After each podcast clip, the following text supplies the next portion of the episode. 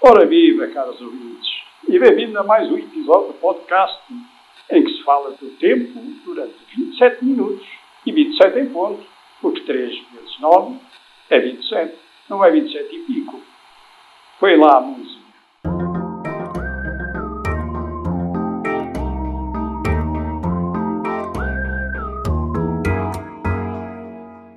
Que tal o tempo? Está de festa? Sim. Ou de comer? De comer?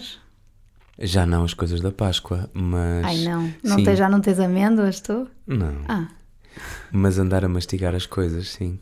Acho que uma das coisas mais bonitas deste tempo é, é ser o, o da chamada mistagogia, daquelas palavras que nós esquecemos hum, na tradição cristã atual.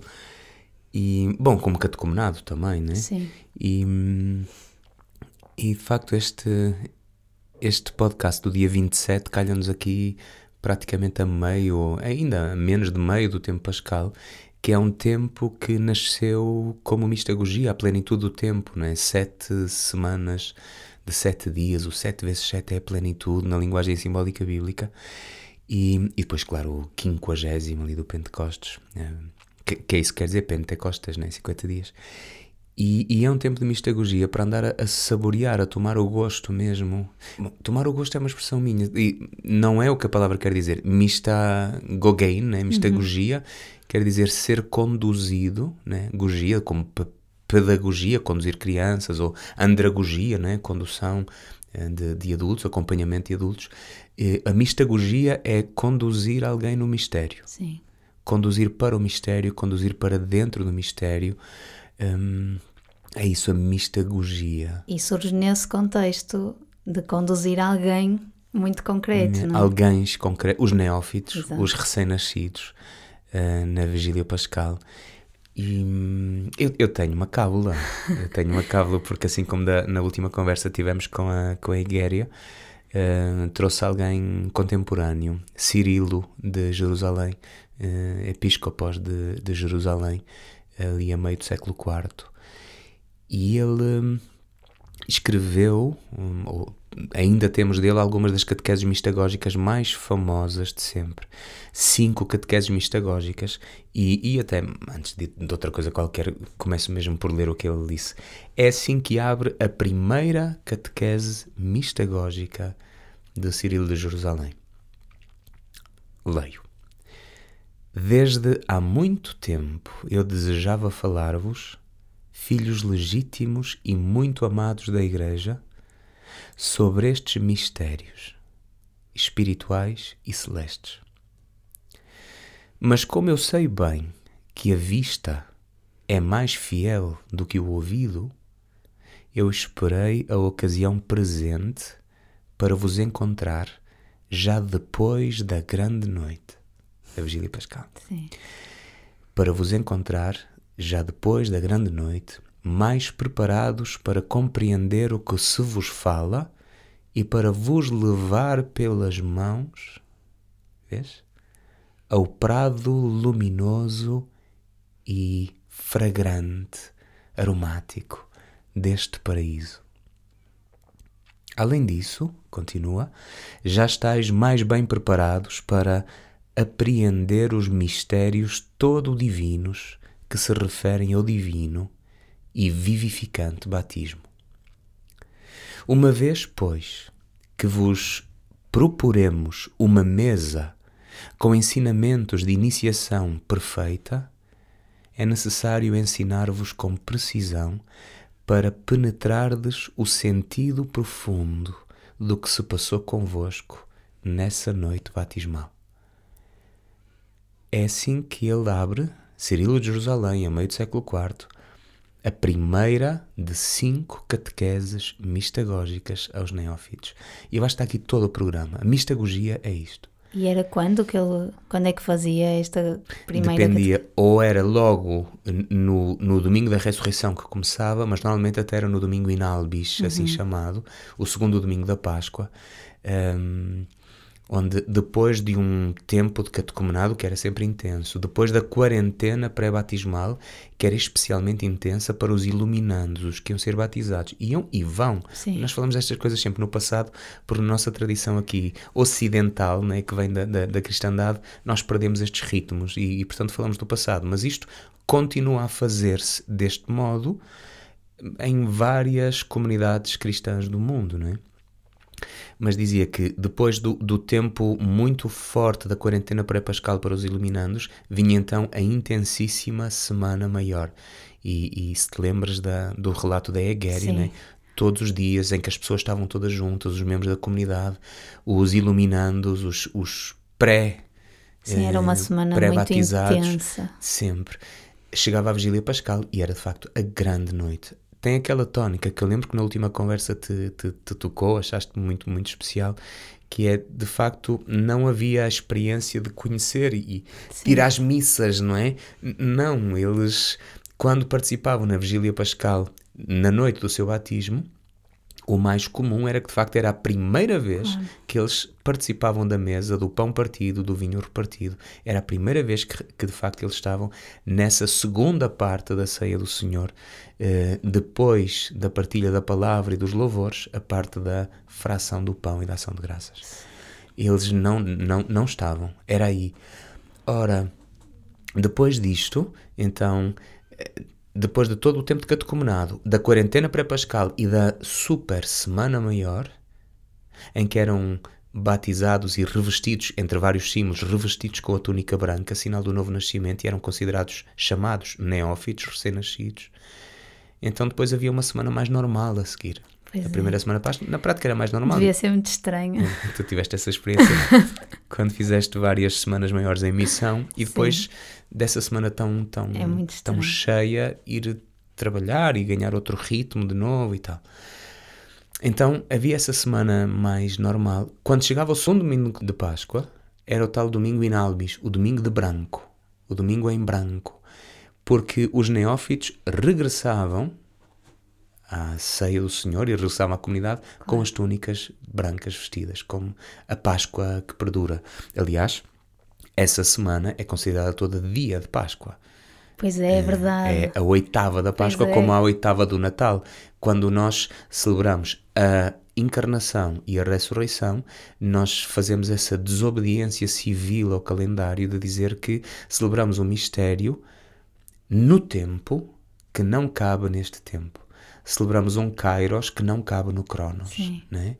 E por isso é um dia que dura oito dias. Sim, nós houve um ano que até na brincadeira andávamos essa semana a desejar feliz dia de Páscoa uns aos outros, a todos os dias. É uma coisa que, que perturba, entre aspas, um bocadinho, não é? Mas dá que pensar, acho que é a expressão. Quando chegas à segunda-feira da, da primeira semana da Páscoa e, e, as pessoas dizem como é que foi a Páscoa? Pois é. é. é já é passado. No dia seguinte é passado. Na, na liturgia, o dia de Páscoa dura. Sim oito dias Acontece de calendário. igual com o Natal. Com o é? Natal. É, encarnação Natal, e ressurreição. Sim, está tá agora é, a ser. E, e, então depois, nesse segundo domingo, que na prática cola com o domingo da ressurreição, não é? como sendo um único dia, Sim. então todos os neófitos aparecem de branco. Normalmente é nesse, nesse domingo in albis que começa a, a mistagogia, as catequeses mistagógicas, que depois são feitas durante os domingos da, do, do chamado tempo pascal. O que tem de próprio estas catequeses mistagógicas é este ser conduzido para dentro do mistério. Uhum. Já houve o tempo de catecumenado, já houve o tempo da, da palavra que é distendida, dita por extenso, explicativa, eh, em função da con conversão. Na maior parte das vezes, em primeiro lugar, está o querigma. Né? Querigma é aquele anúncio potentíssimo: o Senhor ressuscitou, Ele está vivo. Sim. O querigma é, é o, o, caroço da palavra, é, o coração do coração das coisas.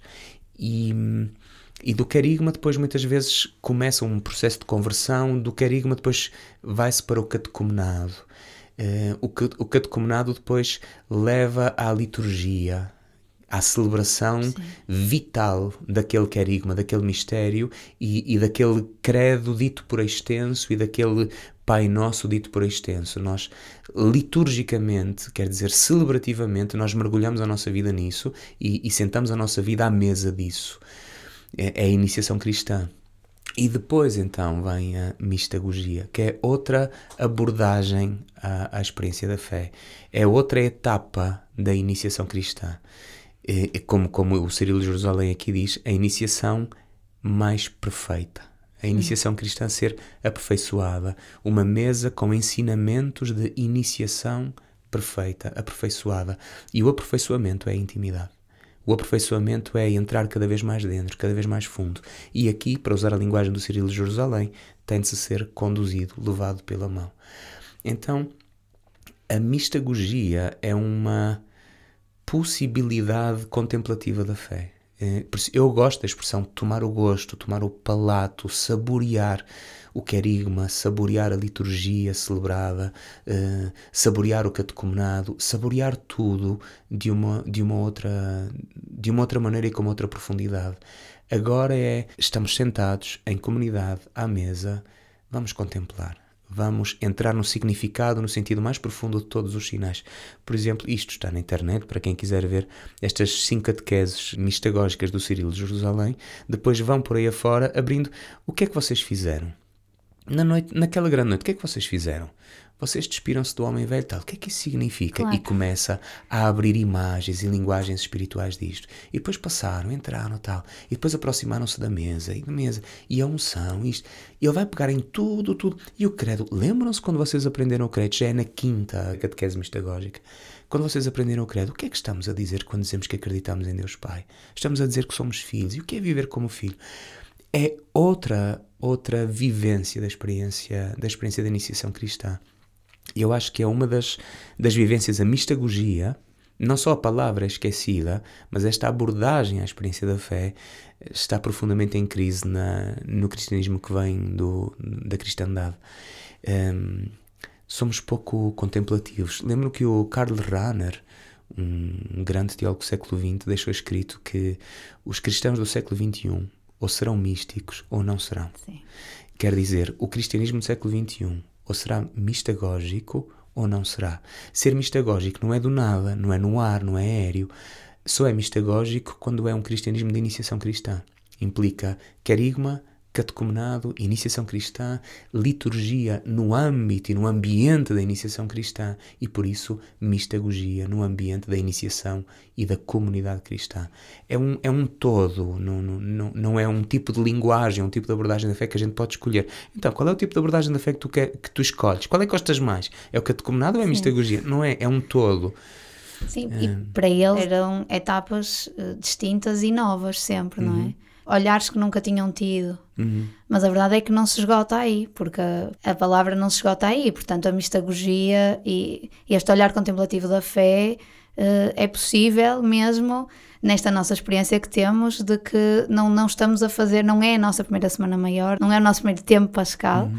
mas continua a ser possível. Hoje. Claro. Enquanto Deus não se calar e enquanto Jesus não, não morrer, né? É, porque é, é, é bonito essa. É, de facto, isto são etapas. Uhum. São etapas e em que umas possibilitam as seguintes. Todavia, a seguinte não anula a anterior. Sim. Não extingue a anterior. E no nosso caso, que não, não chegamos a estas coisas por etapas da mesma maneira como a iniciação cristã clássica, como falamos dos catecúmenos, ou onde sim, sim. ainda temos esse tipo de experiência na igreja atual. No nosso caso, nós vivemos isto de uma maneira muito mais como se fossem círculos concêntricos, uhum. uh, em que é suposto nós continuamente podermos ter a experiência de uma fé carigmática uma fé que não se, não se descentra. Por exemplo, um cristianismo que anda mais preocupado com questões de moral sexual uhum. do que com a potência da ressurreição de Cristo é um cristianismo que perdeu a, o centro carigmático.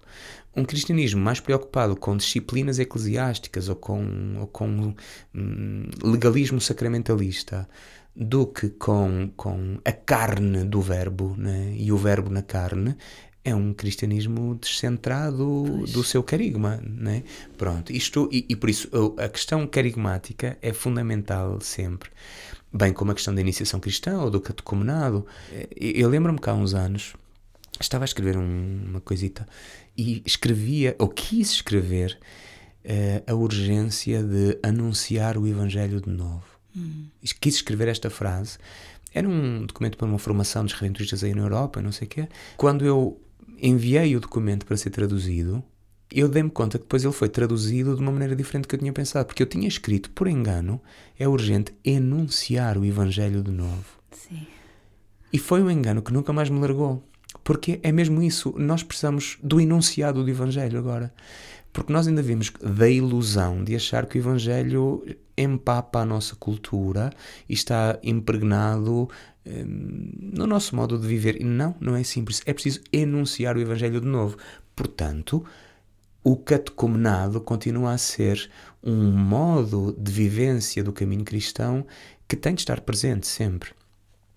A reiniciação litúrgica, a vivência litúrgica, a entrada nos mistérios no sentido celebrativo, Uh, e também a mistagogia. Sim. E umas coisas não extinguem outras, não anulam outras. Por isso, no nosso caso, que entramos no cristianismo mais de pequeninos e, e há de facto um enfarinhamento cultural diferente, a mim ajuda-me a imagem dos círculos concêntricos e em que, numas etapas pessoais, pessoais e comunitárias, eh, vivemos mais esta dimensão ou aquela dimensão, mas os tempos litúrgicos também nos marcam é isso, isso, né? E, e por isso, quando nós, quando nós estamos, por exemplo, a viver a quarentena, a quaresma, é sem dúvida nenhuma um tempo de uma especial conversão, não é? De, de uma dimensão mais, mais paranética, assim chamada, da, da, do anúncio da palavra. Tens que dizer isso por outras palavras. Exortativa, ah. né? de uma fé, de uma, de uma abordagem mais exortativa da fé, dizer caraças, a sério que não vais mudar de vida? A, a sério que não há nada a mudar? Um, os tempos de, os tempos roxos não é? do, do, do, ano litúrgico são, são de, um, de, um, de uma de uma proposta exortativa da fé, exortativa à conversão, exortativa à boa notícia que nos, que nos, que nos faça dar a volta, não é? Como uma criança dá a volta para nascer. Uhum. E, e, há no tempo litúrgico também outros tempos, como o da Semana Maior, que é um grande, um grande tempo de celebração dos mistérios. A Semana Maior não é para compreender coisas, a Semana Maior é para levar com a vida em cheio, na tromba, não é? Para usar a linguagem assim mais teológica. é para levar com a vida em cheio, com o mistério todo em cheio, cheio. Por isso é que depois precisamos do tempo mais longo que existe em todos os tempos litúrgicos, que é o, o tempo pascal, porque levamos com, com o inédito na cara tudo, aquele, desde, desde a entrada de Ramos, do domingo de Ramos, até à Vigília Pascal, até à, à, à missa de Emaús, se quisermos, não é? na, na vivência do dia da ressurreição. Não é, a, a, a Semana Maior não é uma semana para compreender, pensar, grandes catequeses, não, é para grandes celebrações é para a mãe de todas as vigílias, é para a, a, Eucaristia, mãe de todas as Eucaristias, a ceia, mãe de todas as ceias, e é para a adoração da cruz, mãe de todos os nossos olhares sobre o crucificado. E é para levarmos assim com um, clarão, um fulgor uh, litúrgico mesmo, celebrativo, que depois então vamos a expressão não é dissolver. Eu gosto de facto da expressão saborear. Sim, Vamos sim. andar a mastigar, a ruminar, a remoer durante todo o tempo pascal. Ou, na linguagem do Cirilo de Jerusalém, e a linguagem que dá o mistagogein, a mistagogia, a sermos conduzidos pela mão para dentro do mistério que nos acertou em cheio, do inédito e do esplendoroso que nos, que nos atingiu.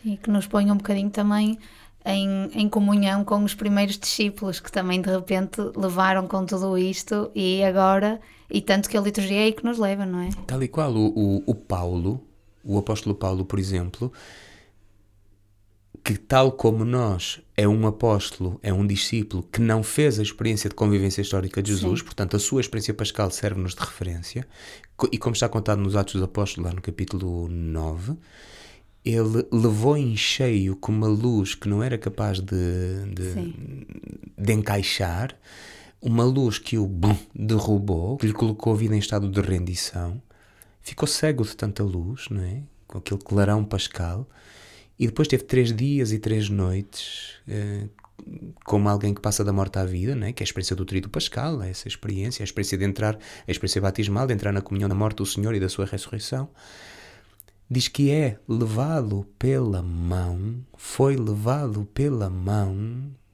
por aqueles que o acompanhavam até à casa de Zacarias, para uhum. a, a, casa da graça, da graça de Deus, onde recebeu dele a instrução. E assim lhe caíram as escamas nos olhos. Então é um processo muito parecido com este do tempo pascal nosso, Sim. que é o clarão daquele tríodo né, soleníssimo, né? E, e, aliás a grande celebração, a celebração começa com, com o rito da luz mesmo, né? que rasga à noite e pum, nos, nos acende as luzes todas de repente e é suposto nós sentirmos nos nossos olhos aquele olhos, uou, né? E depois temos o tempo pascal, que é o tempo de sermos conduzidos pela mão até à casa da graça de Deus, onde recebemos a instrução até que nós comecemos uma vida nova como, como apóstolos. Sabes é. que nós, também por estarmos a fazer isto, chegamos à conclusão que estes tempos fazem tanto sentido. Porque já viste que era viver uma coisa como o que nós vivemos na Semana Maior e depois, ok, tempo comum. Não, sim. Não, não, não é por acaso. Epá, não foi. Houve, não foi na semana passada que alguém Sim. se lembrou-se, olha, era giro que o ano litúrgico fosse assim, mas nós andamos há dois mil anos a treinar Sim, isto. mas também... Há mas, dois mil anos. Sim, mas depois se também não o aproveitamos, ou seja, se depois as celebrações são só celebrações normais ou têm mais um sinal ou outro, mas não são realmente celebrações Sim. pascais durante estas semanas, Quer estamos a perder isso, não é? Estamos a perder a mistagogia litúrgica. Pois a própria mistagogia do tempo, a mistagogia das escrituras, a mistagogia da liturgia, a mistagogia de tanta, de tanta coisa, não é? A verdade é que isto da mistagogia tem a ver com, com aprimorar uma poética da experiência da fé. Tem muito a ver com isso, um, uma entrada lenta, contemplativa, adorante no, no mistério da fé que, que, que vivemos, não é? Um, quase me apetece ler outra vez agora com outro ritmo, né? o início do, do Cirilo de Jerusalém, uh, o início da primeira catequese mistagógica. Né? Desde há muito tempo eu desejava falar-vos. Isto é um pai, não é? Sim. A falar, um pai, uma mãe a falar para filhos. Desde há muito tempo eu desejava falar-vos, ó filhos legítimos e muito amados da Igreja, sobre estes espirituais e celestes mistérios mas como eu sei bem que a vista é mais fiel que o ouvido, porque eles ouviam falar da fração do pão, mas não tinham visto. Pois é. A vista é mais fiel que o ouvido. Agora que vocês estão aqui Há um connosco. tempo para é, falar sobre isto. Eu esperei a ocasião presente para vos encontrar depois da grande noite, mais preparados para compreender o que se vos fala e para vos levar pelas mãos ao prado luminoso e fragrante deste paraíso isto é poesia pura. Além disso, já estáis mais bem preparados para apreender os mistérios todo divinos que se referem ao divino e vivificante batismo. Uma vez, pois, que vos proporemos uma mesa com ensinamentos de iniciação perfeita, é necessário ensinar-vos com precisão para penetrardes o sentido do que se passou convosco nessa noite batismal está aqui tudo. É, e a partir daqui depois é, é um, um, desfiar em cinco semanas de linguagens e imagens adorantes, contemplativas. Não, não, é, não é vaporosas, não é gasosas. Não, não, sim. Mas é, é penetrar no mistério, ser conduzido por, pela mão. A fé não se cumpre quando compreendemos por extenso o querigma. Uhum. Não, mas é quando o levamos à boca e quando dizemos com, com o Tomé, meu Senhor e meu Deus, não é uma coisa que se compreende, é, é uma experiência que se adora, né? é uma presença que, que fascina. Sim, depois o privilégio que é viver uma coisa destas, uma, uma experiência destas, de, de poder viver um, um tempo de catecumenado, de poder viver um tempo assim de iniciação cristã e experimentar uma semana maior assim, experimentar uma vigília pascal assim, e depois então o prazer que é poder então caminhar agora por, por todos estes lugares como quem contempla e como quem vai devagarinho a conhecer o que ainda não, lhe foi, não lhes foi dado a conhecer, ainda por cima levado pela mão assim. Faz-me lembrar, ainda no outro dia estava a falar, não tem nada a ver, mas sobre porquê que uma pessoa gosta de ter filhos? E tu agora a dizer, porquê que estás a trazer esse assunto para aqui? Eu não pergunto, fica à espera.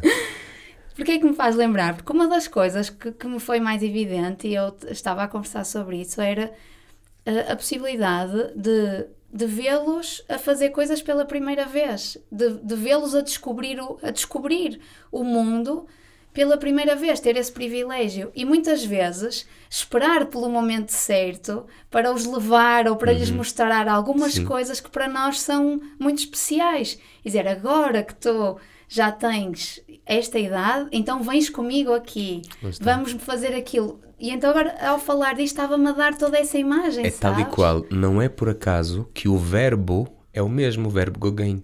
É o verbo conduzir. Pois. Pedagogia, o que estás a dizer chama-se pedagogia. Sim. E mistagogia. Não é. é. por acaso que é a mesma, a mesma etimologia verbal, não é? Porque é a mesma lógica, é exatamente essa. Agora, por um lado, sim, eu, eu compreendo quando dizes que isto quase desperta uma espécie de nostalgia, não é? De algum modo. Mas mais do que isso, eu acho que o que é bonito é nós que isto desperte um- uma vontade de vivências comunitárias onde estas experiências vão fazendo. Vamos Sim. construindo caminhos novos, adaptados para nós, adequados à nossa própria experiência, não é? Sim, claro. E não deixar a coisa como já não é possível viver outra vez uma iniciação Não, cristã. E é bom verdade demais é que, para não ser. claro, é bom demais. e Não é por acaso que isto acontece todos Sim. os anos também, não é? Que, O, o facto de estarmos aqui a conversar é porque há muita gente interessada nisto. E está a gente de facto a fazer isto, não Pois é? é. Por isso não, não tu isto tens essa experiência de acompanhar pessoas a fazer iniciação cristã. tive. Tive É. neste momento, neste momento não. Sim, não é? mas já tiveste, não é? Sim, sim. E, e deve ser assim também especial, não é? É. E, e para a comunidade também deve ser especial. A experiência em comunidades como as nossas, aqui no, no Ocidente, é das pessoas redescobrirem em si mesmas o, o mistério do batismo como se fosse uma espécie de, de presente muito bom que está ali por desembrulhar. Eu achava que era uma caixa muito bonita e afinal tem uma coisa melhor ainda lá dentro. E eu estava encantada com o embrulho, como aquelas crianças que, que Sim, ficam sim, fascinadas sim. com o embrulho e não chegam não a abrir. abrir. Hum, é, mas precisamos de fazer estas experiências em núcleos comunitários, pequenas experiências comunitárias que, que vão, que vão emprenhando por aqui. Porque, repara, isto é de Cirilo de Jerusalém, o bispo, não é? A gente olha um bocadinho para a nossa realidade. Vamos falar de Portugal. Onde é que estão os bispos capazes disto? Pois. É que a primeira função do bispo, o primeiro munus do, do, do episcopos, é, é ser um mistagogo. Essa é a sua primeira função. É o primeiro catequeta e é o primeiro mistagogo. E onde é que está?